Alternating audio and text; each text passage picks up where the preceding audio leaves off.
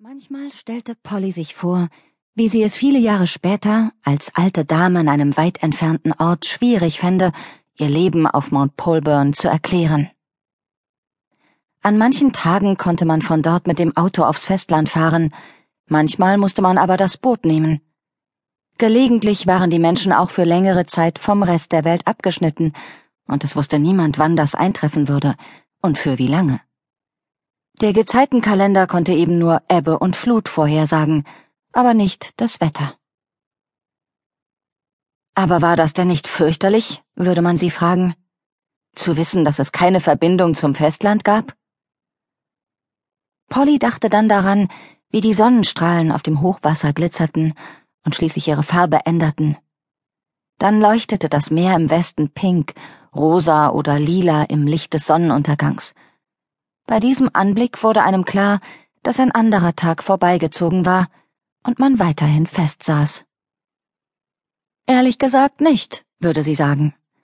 Das war wirklich schön. Man musste es sich einfach nur mit den anderen Bewohnern von Polburn gemütlich machen. Dann musste man halt aufpassen, dass man alles hochgestellt, außer Reichweite des Wassers gebracht hatte. Und wenn wir noch Strom hatten, war das natürlich super, aber wenn nicht, na ja. Dann kam man auch irgendwie klar. Und dann flackerten hinter all den kleinen Fensterscheiben eben Kerzen. Das war so behaglich. Das klingt wie vor hundert Jahren. Polly würde lächeln.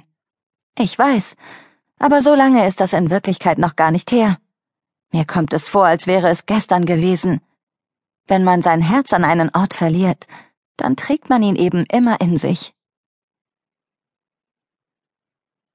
2015 Polly blätterte die Papiere im glänzenden Ordner mit dem Foto eines Leuchtturms durch, das doch wirklich hübsch war.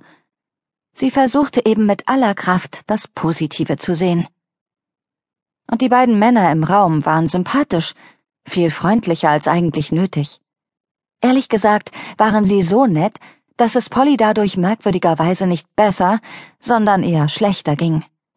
Statt wütend werden zu können oder eine Abwehrhaltung einzunehmen, war sie einfach nur traurig. Chris und sie waren damals so stolz auf ihr kleines Büro im ehemaligen Bahnhof gewesen, in dessen hinterem Zimmer sie jetzt saßen. Der frühere Warteraum mit seinem nicht funktionierenden Kamin war einfach zauberhaft und schnuckelig. Aber inzwischen herrschte in beiden Räumen das totale Chaos. Überall lagen Papiere und Ordner herum, Computer wurden hin und her geschoben, und die beiden reizenden Herren von der Bank gingen alles durch.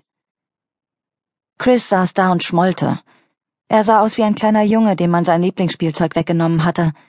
Polly hingegen versuchte sich nützlich zu machen, huschte hin und her, fing gelegentlich jedoch einen sarkastischen Blick von Chris auf, mit dem er zu sagen schien, Warum bist du bloß so zuvorkommend zu diesen Typen, die uns doch fertig machen wollen?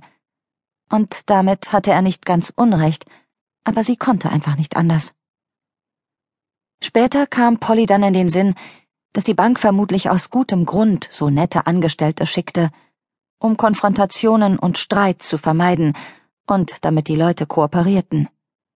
Das machte sie traurig, ihretwegen und auch wegen Chris, aber genauso wegen dieser reizenden Männer, die von Berufswegen den ganzen Tag mit dem Elend anderer Menschen zu tun hatten, und das alles war doch wirklich nicht ihre Schuld auch wenn Chris es natürlich so sah. Also, erklärte nun der ältere der beiden Männer, ein Inder, der einen Turban trug und auf dessen Nasenspitze eine kleine Brille thronte. Normalerweise werden Insolvenzverfahren vor dem Bezirksgericht verhandelt. Sie müssen dabei nicht beide anwesend sein. Es reicht, wenn einer der Direktoren daran teilnimmt. Polly war beim Wort Insolvenz zusammengezuckt. Das hörte sich so ernst und endgültig an. Bankrott gingen doch normalerweise nur Promis und alberne Popstars, keine hart arbeitenden Menschen wie sie. Chris schnaubte sarkastisch.